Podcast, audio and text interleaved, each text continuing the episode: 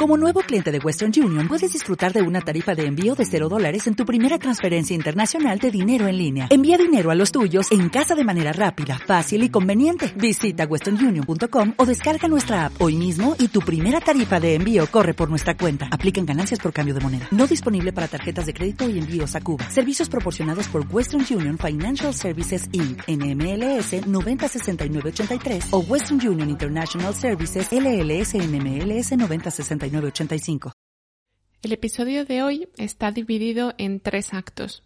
En el primero, dos co-guionistas cuentan cómo crearon la voz de la protagonista para su última película. ¿Qué palabras utiliza? ¿Se habla mucho o habla poco y por qué? ¿Qué idiomas suenan a su alrededor? ¿Qué frases no diría jamás? ¿Heredamos acaso del cine una forma de hablar, en el segundo acto, una actriz recuerda cómo fue prestar su voz al personaje que por fin la hizo sentir actriz. Un personaje además que por momentos tiene una voz distinta, que no es la suya, porque hace playback. Una voz que le robaron o una voz que tomó prestado. Y en el tercer acto, una crítica de cine reflexiona sobre qué significa esto de tener una voz propia, cómo ha podido superar su aversión a escucharse y si junto a la voz también la imagen, el sonido, el texto podrían cantar al unísono.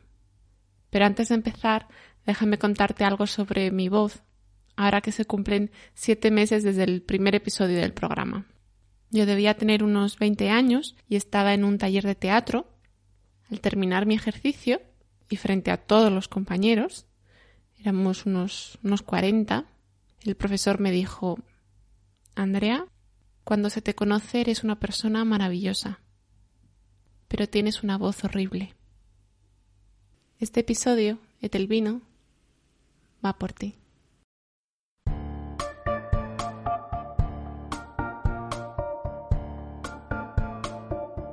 Soy Andrea Morán y te doy la bienvenida a Nueva Carpeta, un podcast en colaboración con Caimán Cuadernos de Cine.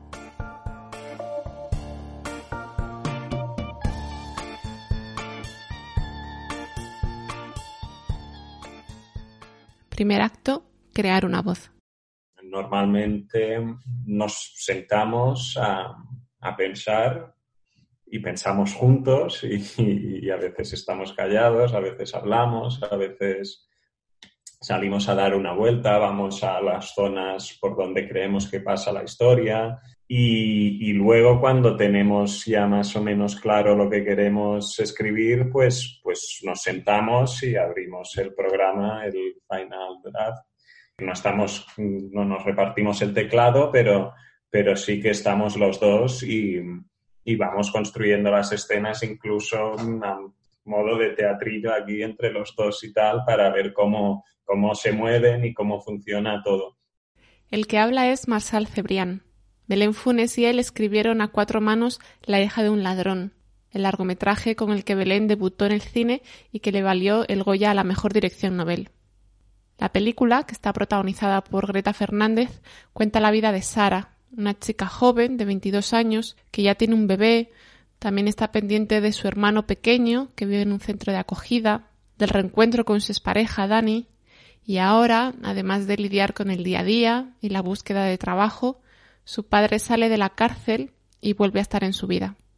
No es precisamente una película en la que se hable mucho, pero quizá por eso es más interesante aún pensar por qué y cómo se utiliza la voz.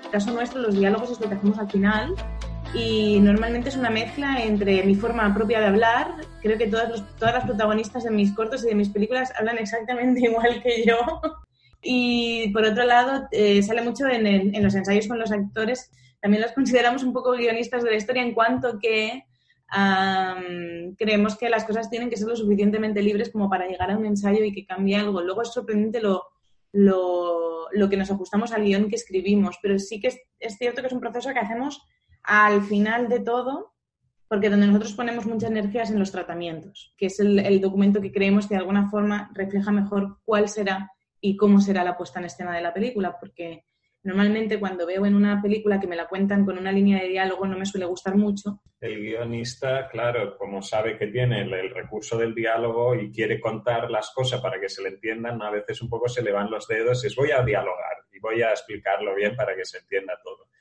Y, la magia de, de la vida real es que las cosas no están explicadas. Es curioso esto que decíais antes, ¿no? Sobre que vuestros personajes hablan muy parecido a como tú hablas, Belén, porque si pensamos en Sara, una chica de pocos recursos, de clase, de clase social baja, diría, o no sé cómo la, la imaginasteis en vuestra cabeza, cómo lo, pensabais. Oprimida, más bien. Oprimida. Pues eso mm, condiciona su presente, claramente, probablemente también condiciona su futuro, pero a priori también tendemos a pensar que, que va a determinar su forma de hablar, su forma de expresarse. Y aquí, en cambio, todo suena muy natural, ¿no? Además de que la interpretación de Greta Fernández lo es, da la sensación de que no impusisteis un, registro, ¿no? Una forma determinada de hablar.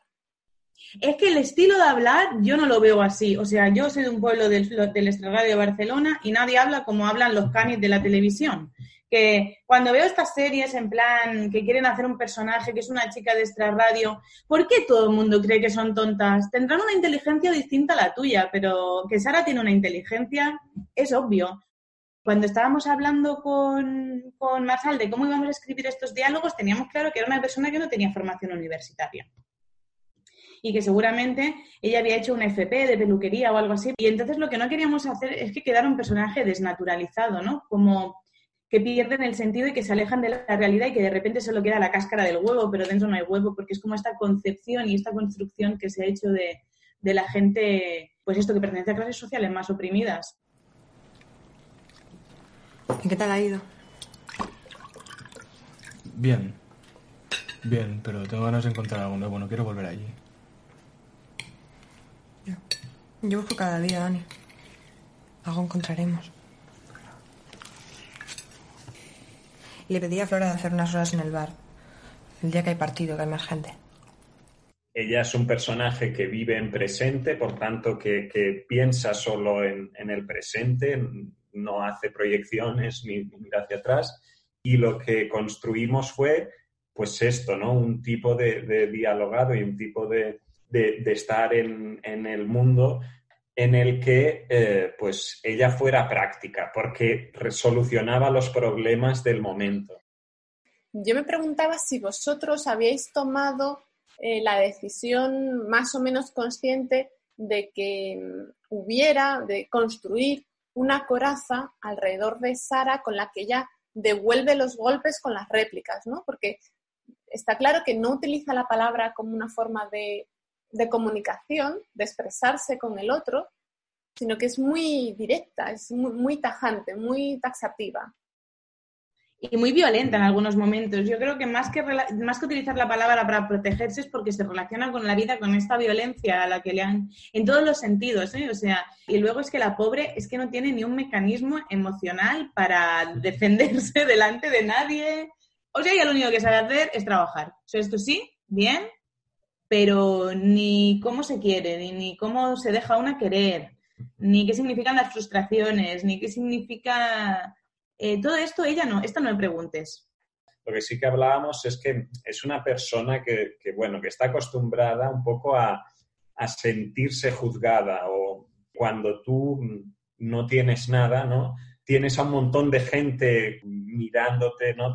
Gente de, servicios sociales, el que viene a ver el piso, ¿no? Viene alguien a, fiscalizarla. Entonces, en su vida ha tenido que aprender a convivir con esto y bueno, esto siempre te genera un poco esta situación de estar a la defensiva como si todo el mundo viniera a poner la lupa encima tuya y es dejarme a mí un poco en paz. Hola. Para las dos. Eso será grande, ya te lo dije. Estaría a la tuya, ¿no? No, la mía de más pequeña. A ver si consigo otra talla para el próximo día. ¿Eh? ¿Ya funciona la campana? No. ¿Pero qué? ¿Por qué no va el motor este de dentro? Que se tiene que cambiar, Borja, que las cosas se rompen. Bueno, ya hemos dicho que Sara no, no, es un personaje muy hablador, ¿no? La película en sí no es muy verbal, pero yo creo que sí hay algunos momentos finales donde ella ya parece sincerarse, ¿no? Parece que puede decidir, que reclama las cosas más alto incluso.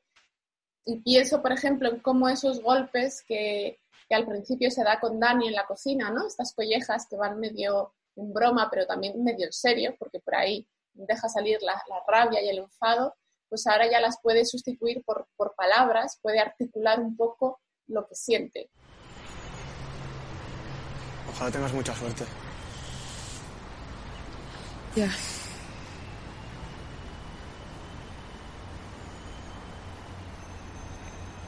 Has sido muy buena conmigo, Dani. El más bueno de todos. Yo creo que ella el viaje que hace con Dani es un viaje hacia la libertad, ¿no? Hacia la de ella y hacia la de él, de ahora ya ser libre, ¿no? Y yo haré la y yo también intentaré ser libre, entonces a mí me parece bonito, pero ella consigue hablar en muy pocas ocasiones. Se reserva mucho, ¿no? Es, eh, le dice esto a Dani, le dice a su papá que se tiene que ir, pero creo que en parte porque le da vergüenza y porque cree que es también de alguna forma porque a ella eso le cuesta, porque no está acostumbrada a hacerlo y sobre todo porque le da como, le da pudor, le da, no quiere. Lo sí, porque en un poco en el fondo ella es directa, o sea, lo que pensábamos a la hora de dialogar era que Sara no le diría a su padre, por ejemplo, frases muy compuestas, en plan, no me haces bien, ¿no? Esto que mucha gente está acostumbrada a decir, Sara no le diría. Sara que siente que parece que se va a morir, ¿no? Y entonces dice así, porque si tú estás, yo siento que me, yo creo que me muero, ¿no? Pero esta es su, su forma de bajar a la tierra en muy pocos conceptos, hablar de lo que siente, porque ella, de lo que ella siente, ha hablado muy poco. La mayoría de nosotros estamos todo el día hablando de nuestra, eh, ¿no? De nuestra foto sentimental de lo que nos pasa, pero es cierto que hay gente como Sara que no. No, incluso tú has dicho esto de no me haces bien como diríamos todos. Yo creo que nadie dice esto. O sea, o sea, la gente normal en general no saca sus sentimientos a reducir, no habla en estos términos que a veces el cine sí lo habla. Entonces es a veces una herencia cinematográfica, pero que no está presente en la vida. Entonces también un poco esto es lo que nosotros quisimos apartar. Y, y también lo que yo creo que intentamos mucho es quitar frases poniendo acciones. Que esto, esto a mí me gusta mucho. Que es como, por ejemplo, cuando llega la compañera esta nueva que va a estar en la habitación de la Noe, ¿no? La Sara le podría decir, bueno, si quieres algo, cuenta conmigo y tal, pero ella no dice, ¿no? Porque ella no habla. Entonces, es, ahí vas a dormir, en un saco de dormir, pues te doy unas sábanas. Yo me fijé mucho en el encuentro que sucede entre Eduard Fernández y Greta Fernández, este encuentro padre e hija, la primera vez que hablan en el bar cara a cara. Es una conversación que empieza en un tono muy cordial, de estás muy guapa, quieres un bocadillo, pero que evoluciona hacia el extremo contrario y termina directamente con un que te den por el culo, que te den por el culo. Un tono muy distinto. Cuando Sara en, ese, en esa situación le plantea a su padre que quiere pedir la custodia de su hermano pequeño, Eduard Fernández ya rápidamente le responde, Pero ¿cómo le van a dar la custodia a alguien como tú? Que no tiene nada. Yo lo tengo todo. ¿Vale? Sí. ¿Qué tienes? Pues tengo un trabajo. En una inmobiliaria. Y trabajo de lunes a jueves y los viernes libro. Esto del trabajo es una gran mentira, que su padre le pilla muy rápido, pero eso me parece que rima con la escena final, la del juicio por la custodia. Ahí, claro, cuando Sara tiene que declarar, yo creo que se siente como si estuviera en un examen, ¿no? Claramente me parece que es ella no sabiendo responder a las preguntas del profesor. Y ahí la abogada lo hace con otra fórmula, con otro vocabulario, claro, pero le está haciendo la misma pregunta que la del inicio. Usted dice que se le debería otorgar la guarda y custodia del niño. ¿Por qué? ¿Qué puede ofrecerle usted? Tú eres en cuanto que eres hijo de alguien, ¿no? Entonces, Sara, igual que muchas chicas, igual que muchos hombres que han tenido que crecer sin familia y sin referentes, eh, no sabes muy bien quién eres, ¿no? Llegados a este punto, sabes, eh, sabes lo que haces, sabes cómo vives, pero no sabes muy bien quién eres porque no sabes de dónde saliste. Entonces, aquí sí que ella tiene como una, como una crisis de identidad que creo que se traduce sobre todo en una crisis de autoestima, ¿no? Ella tiene muchas cosas por ofrecer, pero evidentemente, si me lo preguntas aquí, en un juicio, que me han hecho quitarme el bolso, hay unas personas a las que no conozco de nada, que no me conocen de nada, porque he conocido a mi abogado en el pasillo. Y que es que la respuesta a esta pregunta de qué tiene usted que ofrecer es, ¿no has visto la película? Sin tener demasiadas cosas, Sara tiene todo lo importante, ¿no? Que es ella y que es esta capacidad de, de abrir caminos donde no los hay. Entonces, en este final queríamos un poco, sin que ella pudiera quizás todavía articularlo, que la película se respondiera y la propia película fuera la que dijera, mira todo lo que tienes, ¿no? Mira todo lo que puedes dar. Algo relacionado con el lenguaje, con los idiomas, que está muy presente en la película, es este bilingüismo, esta convivencia tan fluida entre castellano y catalán, imagino que apostaríais por él desde el comienzo en el proyecto, pero no sé cómo fuisteis logrando ese equilibrio. ¿Qué pasa? ¿Por qué las ofertas de trabajo? ¿La carpeta? Lo siento, ¿eh? Es que el bebé no es troba gaire bé. Última vegada? I deixeu directament? Sí, porque en una primera versión nos salía un poco eso, ¿no? Que normalmente muchas cosas que forman parte de la Generalitat, pues por defecto son en catalán, entonces quedaba un poco como que la, autoridad o la parte más, más institucional era catalano parlante y la gente no. Y, tampoco es eso, porque, porque hay una mezcla brutal. De hecho, donde rodamos en Ciudad Meridiana, había gente que habla, que habla catalán, había gente que habla en castellano. Es lógico pensar que se escuchan más idiomas, aparte de esto, es una población africana, muchísima población que viene de Siria, eh, Pakistán. En la película hay varios idiomas, así que a veces... También hablan ruso, que no, sé muy bien lo que dicen, o sea, confía en ellos, no sé muy bien lo que dicen. Pero claro, a mí me interesa que haya como todo este universo alrededor de las ciudades, ¿no? Que es, es, es muy bonito el universo del lenguaje y de la utilización de los idiomas en las ciudades. Una constante cuando se estrenó la película fue hablar de los hermanos Dardenne en relación a la hija de, un ladrón. Mm, yo no sé cuando una estrena su primer largometraje si es consciente de que tiene una, tiene una voz o, que tiene que demostrar una voz o, o si mi voz se parece a la de los Dardenne, ese tipo de cosas yo creo que una tiene claro cuál es el estilo de la película o cómo se envuelve la película de alguna forma, porque de eso se van a derivar muchas de las decisiones que tomes, eh, desde el casting hasta los planos que haces, o que al final lo que hacemos los directores es eso, es eh, yo, yo te voy a contar a ti cómo tienes que mirar esta película, no solamente cómo la tienes que vivir, sino cómo la tienes que mirar, ¿no? Cuando alguien hace una comedia te está dando las pistas necesarias para que entiendas que aquello lo tienes que mirar desde el humor. Sí que estaba muy consciente de que esta comparación se iba a producir inevitablemente, porque hace un tiempo que en España no hay cine social. Sobre todo también eh, la identificación con los Dardenne, porque hay ese personaje de Rosetta que tiene mucho que ver con Sara, ¿no? O sea, a mí me gustan los referentes porque me parece que no te, sientes menos solo haciendo una película eh, si puedes llegar a pensar, ¿qué haría Ken Loach aquí para solucionar esto? Porque no veo salida, ¿no? ¿Qué haría él para solucionar esta secuencia? Entonces, yo creo que es importante que cuando uno se enfrenta a una película, sobre todo a una ópera prima, sí que intente adivinar cuál es su voz en mitad de, todo ese barullo que es la realidad, pero más que cuál es tu voz, lo que me parece auténticamente importante es ¿y qué quieres contar? O sea, ¿y cuál es tu punto de vista acerca de esto, no? En el caso de La hija de un ladrón, yo tenía clarísimo que yo no quería solucionarle la vida al personaje, porque mi compromiso social y mi compromiso político es explicar que la historia de Sara es tan extremadamente complicada que yo no se la puedo resolver en una hora y media. Y que sería una mierda por mi parte intentar hacerlo o decirle al espectador que todo irá bien, porque sabes qué, que seguramente no va a ir bien. O sí, o, sí. o lo conseguirá y dentro de unos años, pero yo no me veo en la como en el poder como para decir esto se solucionará y la, la vida de esta chica funcionará. Entonces a mí lo que sí que me parece importante es qué peli vas a hacer, cómo la vas a hacer y qué saco yo al final, ¿no? ¿Y quieres dar una respuesta o no? Es que tampoco hace falta responder todas las películas,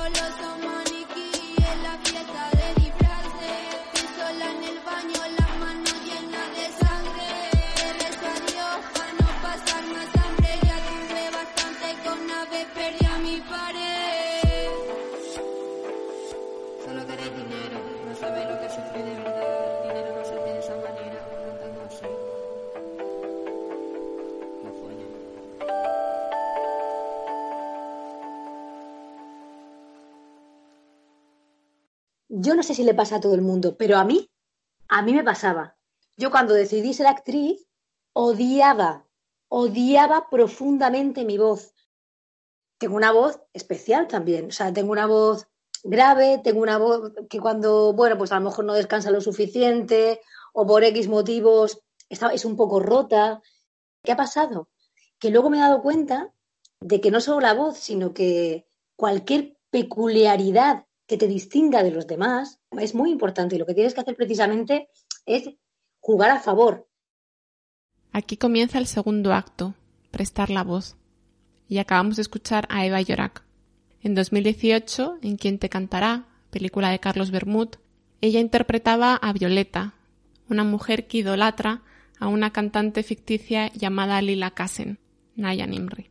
Cuando Violeta se pone una peluca y se viste como Lila, se mueve como ella, se parece a Lila, pero cuando canta no es su voz. Quiero decir, escuchamos a Violeta, pero no a Eva, ni siquiera a Eva haciendo de Violeta. Toda la película es una madeja de plagios, robos, imitaciones. Quien te cantará provocó un pequeño terremoto en la vida de Bayorak. Fue como mi, primera gran película eh, con un, gran protagonista. Yo también estaba como abrumada, o sea, era como todo era nuevo para mí. Hostia, es que estoy trabajando con Najwa, con Najwa Nimri, eh, yo llevo viendo cine toda la vida, llevo viendo su trabajo toda la vida y es verdad que había una admiración, que, o sea, quiero decir, la, admiración de Violeta se confundía un poco con la admiración también de, de Eva.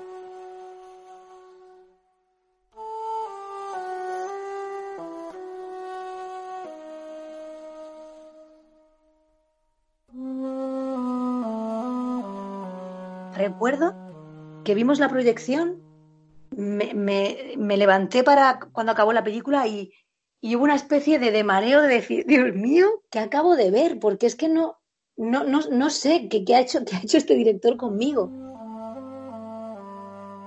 Sí que tengo la sensación de, por muchos momentos de la película, haberme convertido en otra persona. La gente no me reconoce, quiero decir, es que no tiene nada que ver conmigo. Puede que sea la película en la que más he prestado la voz a lo que otra persona quería expresar.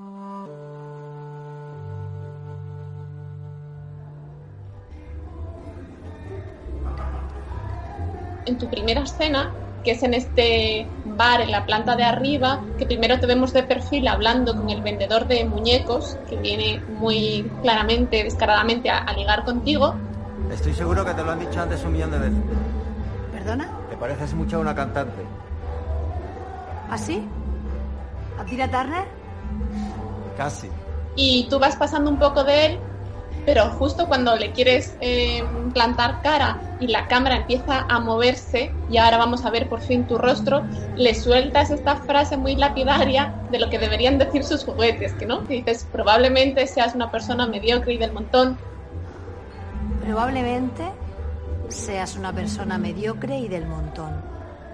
No gastes tu tiempo en esforzarte o intentar ser especial y gástalo en asumir la realidad.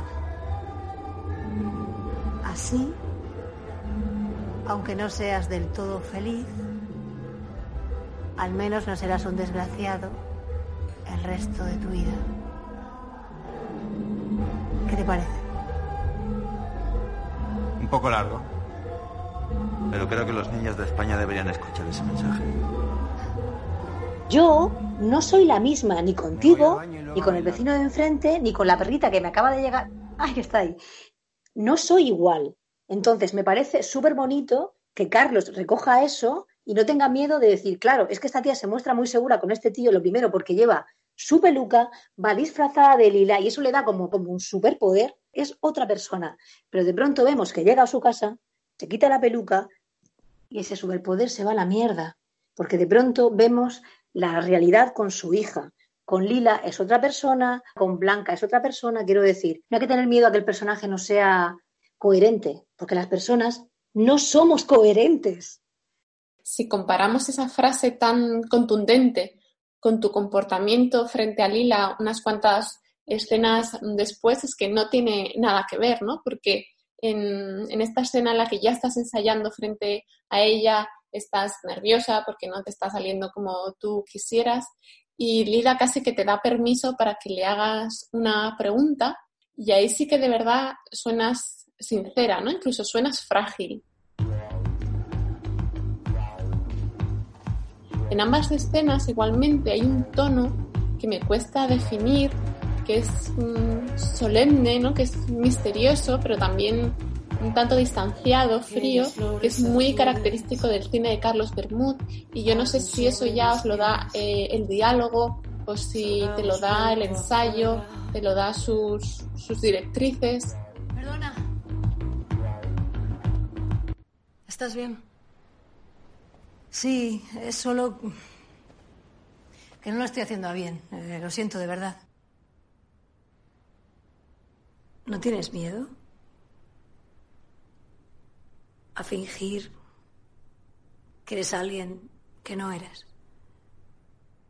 Esa frase en concreto, además, se la estaba diciendo a ella, se la estaba diciendo Violeta a sí misma, pero también Eva se la estaba diciendo a sí misma.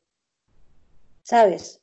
Porque es verdad, eso nos pasa a todos, ese miedo lo tenemos todos. Entonces, de alguna manera, es, es una frase que, que, es, que es sincera porque, porque nace de, de una pregunta real. Hay un tono que se define como el tono natural, que no es natural en absoluto, porque es muy extraño no, hay, no es natural la forma en la que hablan los personajes, es como muy pausada. En la medida en la que tú entres en eso, ya todo queda impregnado de eso, eh, de alguna manera. Entonces es, es, más fácil porque a partir de ahí ya vas dándole a él lo que, lo que quiere conseguir. Eh, evidentemente no te marca el tono de las frases porque, bueno, eso sería como, ¿no? Ahora tienes que hablar así, ahora tienes que hablar así. No, lo que necesita es que pase lo que pase, que, que sea verdad que suena verdad.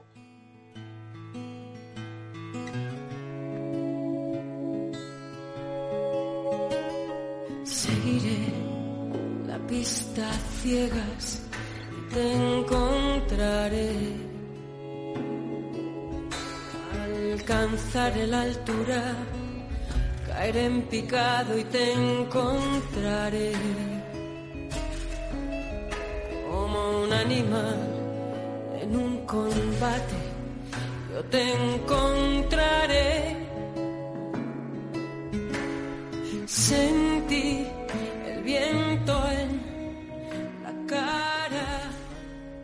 Yo hice prueba para cantar. Me lo preparé mucho. Yo sentía que era una parte muy importante de Violeta.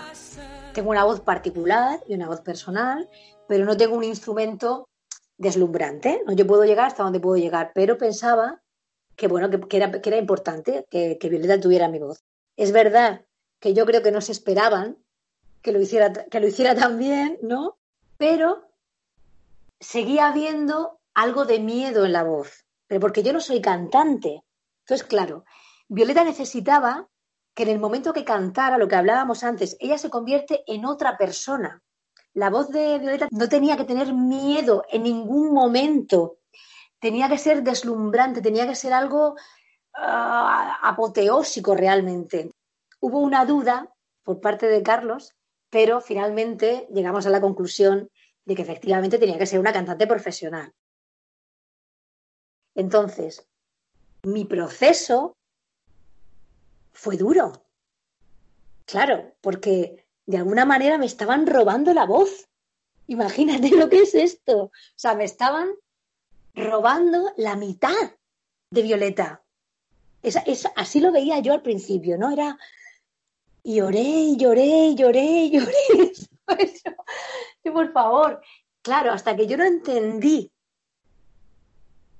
que de alguna manera esto también le venía bien al personaje, porque hay una, hay una cosa de, de robar de plagiar, de imitar. No sé si fue pensado o no, pero evidentemente fue un acierto. Eh, y yo luego entendí que así tenía que ser. Llegó un momento en que yo trabajé tanto con la voz de Amaral, llegó un momento que yo llegué a pensar que era mi voz, era mi propia voz. O sea, yo, claro, yo soy muy obsesiva eh, con la música, entonces Yo llevaba todo el día las canciones puestas y me sabía cada inflexión, cada respiración, cada entonación. Entonces yo, claro, trabajé tantísimo, tantísimo las canciones que yo llegué, pobre de mí, a pensar que la voz de Eva Amaral era la mía. Gracias a este papel, Eva Llorac ganó varios premios en la pasada temporada. El Goya, Actriz Revelación, el Forqué, el Feroz, el Premio de la Unión de Actores. Su voz, de alguna manera, se volvió pública. Es, es esta cosa de soy actriz, soy actriz, es que no, no, no, no soy otra cosa y ya está. Y, lo que tú dices, presto voz a, personajes y a historias, pero tener una opinión, no tengo que tener una opinión de todo, no tengo por qué tener, la tengo, pero pues a veces la quiero dar y a veces no la quiero dar y, y a veces la doy y luego me arrepiento porque digo, yo qué sé. Y tampoco me quiero creer que sea un personaje público, me resisto mucho, ¿eh? Me resisto a eso. Menudo rollo te he soltado, ¿eh? No, no, no, no te preocupes porque además justo esta frase que me decías, yo soy actriz, soy actriz, enlaza con la, con la última pregunta que quería hacerte. Porque documentándome para la entrevista, llegué a un artículo de un blog que se llamaba Un café con puntos suspensivos Eva Llorac, en el que tú venías a decir que gracias a esta película, gracias a Quien te cantará, te habías sentido por fin actriz, que habías tenido como ese momento de revelación, eh, que además había sido en un viaje. No sé si, mm, o sea, si quieres, si me lo quieres eh, contar. Si no, no pasa nada. Ay, es que he emocionado. No, no sabía que me ibas a salir por ahí, ¿eh? Pues sí que te lo cuento, sí, espérate. ¡Ay, qué idiota! Es que no me acordaba. Es que fue muy salvaje lo que me pasó allí. Joder, fue muy intenso. ¿Quién te cantará? Y, yo sentí la necesidad de irme, de irme de, España. Y, también porque quería practicar inglés y tal. Y me fui a Estados Unidos, a, un rancho de Estados Unidos, en un pueblo pequeñito que se llama Oro, en el estado de Nueva York. Y recuerdo que, bueno, pues nos llevaron a hacer excursiones y tal, cuando no teníamos que trabajar con los caballos y eso, y nos llevaron a las cataratas del Niágara. Yo cuando elegí ser actriz, pues bueno, dejé de hacer muchas cosas porque yo tenía una vida resuelta y tenía mi sueldo y tenía un trabajo que estaba bien y pero claro, cuando decidí ser actriz, pues todo eso acaba, no podía viajar, no podía ir a ningún sitio y de pronto ver que efectivamente que mi trabajo y un trabajo como el de quien te cantará me había llevado hasta, ese lugar inmenso, de, una belleza tan abrumadora, tan espectacular. Estaba viendo la inmensidad de ese, de ese, de ese paraje tan brutalmente bello y empecé a llorar. no podía parar de llorar. me emocioné muchísimo y de pronto dije, joder, es que es que esto no pasa, esto no pasa, que una persona eh, se empeña en cambiar su vida Em, por completo, que arriesgue de esta manera em, y que tenga esta recompensa tan grande, ¿sabes? Que la, recompensa sea estar aquí ahora mismo, que sea el, trabajo el trabajo de actriz el que me ha llevado hasta aquí. Y recuerdo que, llamé a mi madre y no podía parar de llorar. Fue la verdad que fue un momento súper bonito, no se me, fíjate que no, me lo recordaba, ¿eh? me lo ha recordado y, y me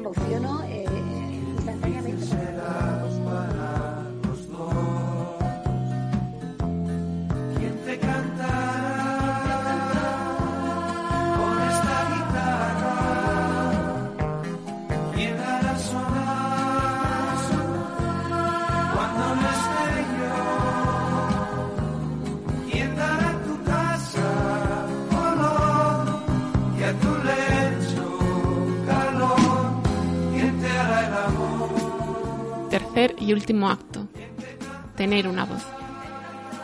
También aquí el hecho de cantar va a tener su importancia. Como hemos ido escuchando, una voz en el cine se crea, se le asignan palabras, por supuesto se ensaya, se matiza, se incorporan cambios, se establece un tono, se vocaliza, se finge, se transforma. Y al final de ese recorrido, alguien la escucha. Podría ser una crítica de cine. Se activa entonces una nueva voz, literal, si es que va a hablar frente a un micrófono, o figurada. Hace unos días la crítica Cristina Álvarez López publicaba una entrada en su blog Love Motel en el que explicaba que siempre ha evitado utilizar su voz en sus trabajos. Cuando me escucho, dice en el texto, siento algo parecido a cuando me veo grabada. Resulta demasiado inquietante. Sin embargo, sin embargo, esta semana parece que me he curado mágicamente de esta aversión a mi propia voz. No creo que me haya acostumbrado a ella, tampoco creo que haya ganado más control sobre ella. Más bien diría que es lo contrario. Ya no tengo mucho control sobre nada. No sé a quién debería representar esta voz.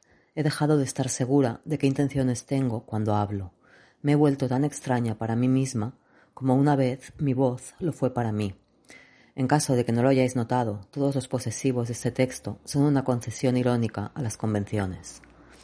El encuentro de estas dos catástrofes ha tenido, sin embargo, un giro inesperado. Ahora, aparentemente, puedo escuchar mi voz. Ahora que ya no me importa si esta voz me representa, porque quién soy yo, ahora puedo escuchar a la voz en sí misma. Y dejadme que os diga, es asombroso lo elocuente que puede llegar a ser una voz cuando no quieres que diga yo.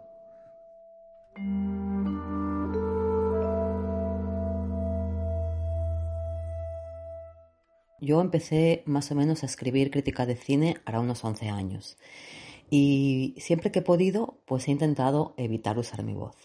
Una cosa que me perturbaba profundamente era escuchar mi voz grabada, ¿no? Eh, no es solo que no me gustara, es que eh, mm, no me reconocía en esa voz, ¿no? Pero de repente, pues hay un momento eh, durante mayo, ¿no? un poco antes de escribir este texto, que de golpe, de manera muy natural, ¿no? Y en un momento así de desesperación profunda, decido que quiero utilizar mi voz. He estado haciendo unas pequeñas películas con vídeos del móvil y la utilicé ahí y luego la usé en un vídeo ensayo. Y, escuché, me escuché lo que había grabado y bueno, no diría que es que me gustara mi voz, pero bueno, sí diría que ahora a lo mejor quizás la escucho de una manera distinta, ¿no? Creo que hay una relación entre el hecho de que sea ahora, cuando me he reconciliado con mi voz, y el hecho pues de haber vivido esta experiencia en los últimos meses donde pues hay toda una serie de ideas que yo tenía igual sobre mí misma, sobre mis capacidades, sobre mis intereses, sobre quién soy yo, ¿no? sobre la propia idea del yo, de la identidad, pues que han entrado un poco en crisis.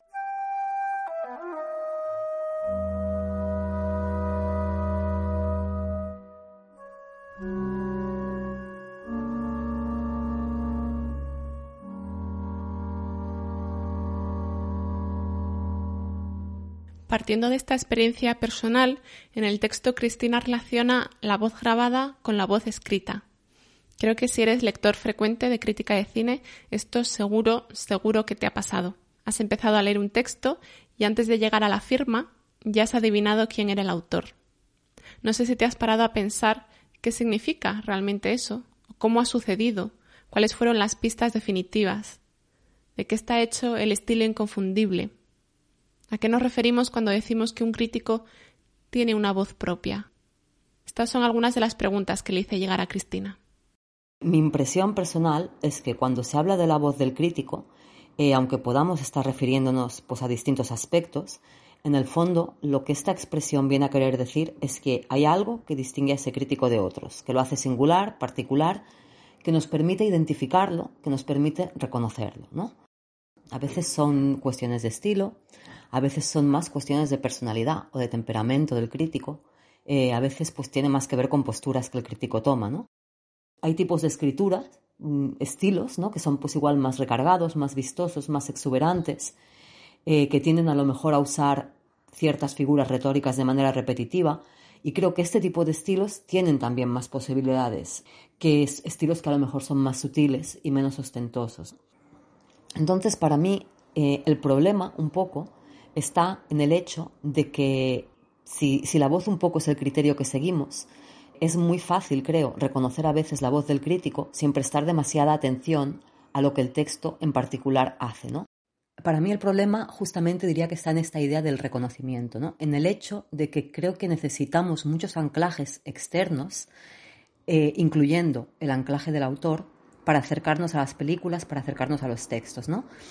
Eh, entonces, por un lado, creo que es cierto que está, eh, eh, cuando leemos hay un placer del reconocimiento que se da, pues, cuando leemos a lo mejor a un crítico con quien disfrutamos, ¿no? Pero diría un poco que el reto, ¿no? Como lectores, como espectadores, ¿no? El reto está eh, en que este placer de reconocer la sensibilidad del crítico, ¿no? La sensibilidad del director de cine, por ejemplo, no nos impida o no reduzca nuestra capacidad para apreciar todo aquello que en el texto o que en la película hay de sensible.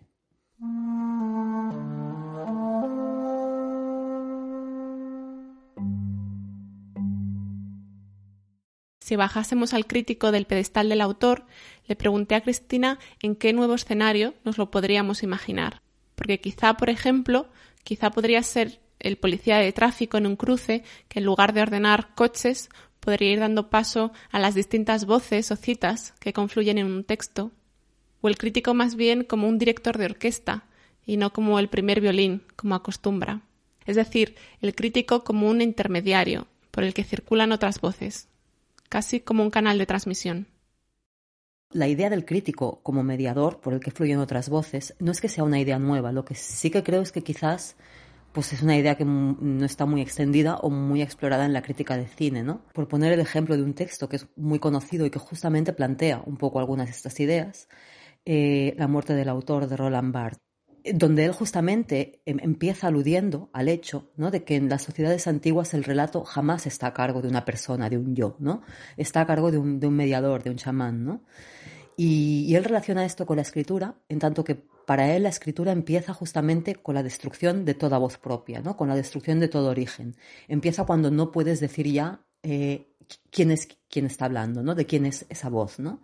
Bueno, en realidad yo no sé muy bien qué es lo que hace un director de orquesta, porque es un poco confuso, pero por un lado a mí me sugiere pues, la idea de modular esta multiplicidad de instrumentos, de voces, como quieras llamarle, y por otro está esta imagen ¿no? que yo tengo del director de orquesta, eh, en el que, bueno, cuando lo vemos en vídeo siempre parece que está como poseído por la música, ¿no? Y bueno, estas dos características sí que creo que se corresponden bastante eh, con cómo me siento yo cuando escribo. Y en el texto, cuando hablo de, de esta multitud de voces, por un lado me refiero a registros, distintos registros, que por decirlo así no hablan con la misma voz, pero también me refiero a otras voces en el sentido de que cuando estamos escribiendo estamos estableciendo relaciones pues, con cosas que hemos leído, con cosas que hemos visto, con cosas que hemos escuchado, eh, con cosas que no necesariamente citas o, convocas con el nombre del autor, pero con las ideas de esos autores, ¿no? Y, a veces simplemente me refiero a que, a que realmente oigo voces y no quiero que nadie se preocupe por esto. Pero, es decir, a veces a mí me vienen frases con palabras que yo no, no conozco, que tengo que buscar en el diccionario. Entonces, esta idea de las voces no es realmente algo em, alienígena que estoy diciendo. Es una cosa que si tú estás atento a, a, cómo el proceso de escritura sucede, yo creo que se nota, ¿no? Te das cuenta realmente de que es así, ¿no? Además de escribir textos, Cristina también hace videoensayos, actualmente junto al crítico de cine Adrian Martin. Los videoensayos, por si no los conoces, son estas piezas audiovisuales que trabajan con las imágenes de las propias películas y que a mi modo de ver están tan cerca de la crítica de cine como pueden estarlo de la creación. Cuando entra en juego la imagen, el ritmo, los sonidos, la música, ahí la voz ya se diluye entre otros instrumentos. Yo me siento cómoda en ambos terrenos, ¿no? La escritura y el ensayo audiovisual. Ahora bien, sí que pienso pues que en esta cuestión de entender la crítica como un cantar con, el videoensayo te acerca de manera más directa eh, que la escritura a esta idea. Yo siempre empiezo directamente a trabajar con las películas en el programa de edición, ¿no? Nunca he trabajado con texto previo o guion previo, muy pocas veces. Entonces, para mí, eh, era muy claro que lo que yo estaba haciendo cuando hacía un vídeo ensayo, pues era poner en relación a partir del montaje un conjunto de materiales diversos, ¿no? Estaba usando imágenes, estaba usando sonidos, estaba usando música, estaba usando a veces texto en pantalla y hacía que todos estos materiales cantaran conjuntamente, ¿no?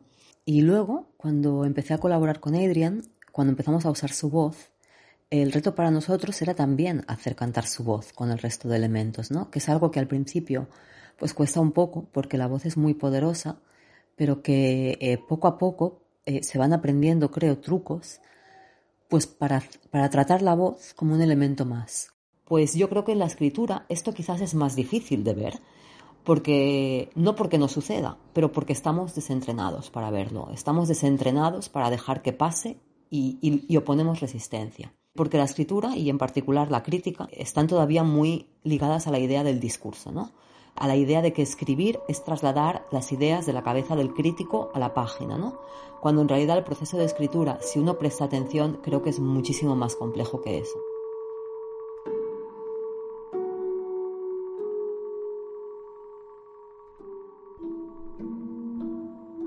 Con estas ideas concluye este episodio sobre distintas formas de entender la voz en los procesos creativos que se dan en torno al cine. Estoy segura de que, a su manera, todas las personas que han hablado hoy aquí escuchan voces en su cabeza, y yo además he tenido la suerte de escuchar las suyas. No siempre es fácil hablar ni escucharse, así que desde aquí les doy las gracias. Recuerda que puedes encontrar nueva carpeta en iVoox, Spotify, Apple Podcast y Google Podcast, también en la cuenta de Twitter del programa, que es arroba nueva carpeta pod. Muchas gracias por escuchar.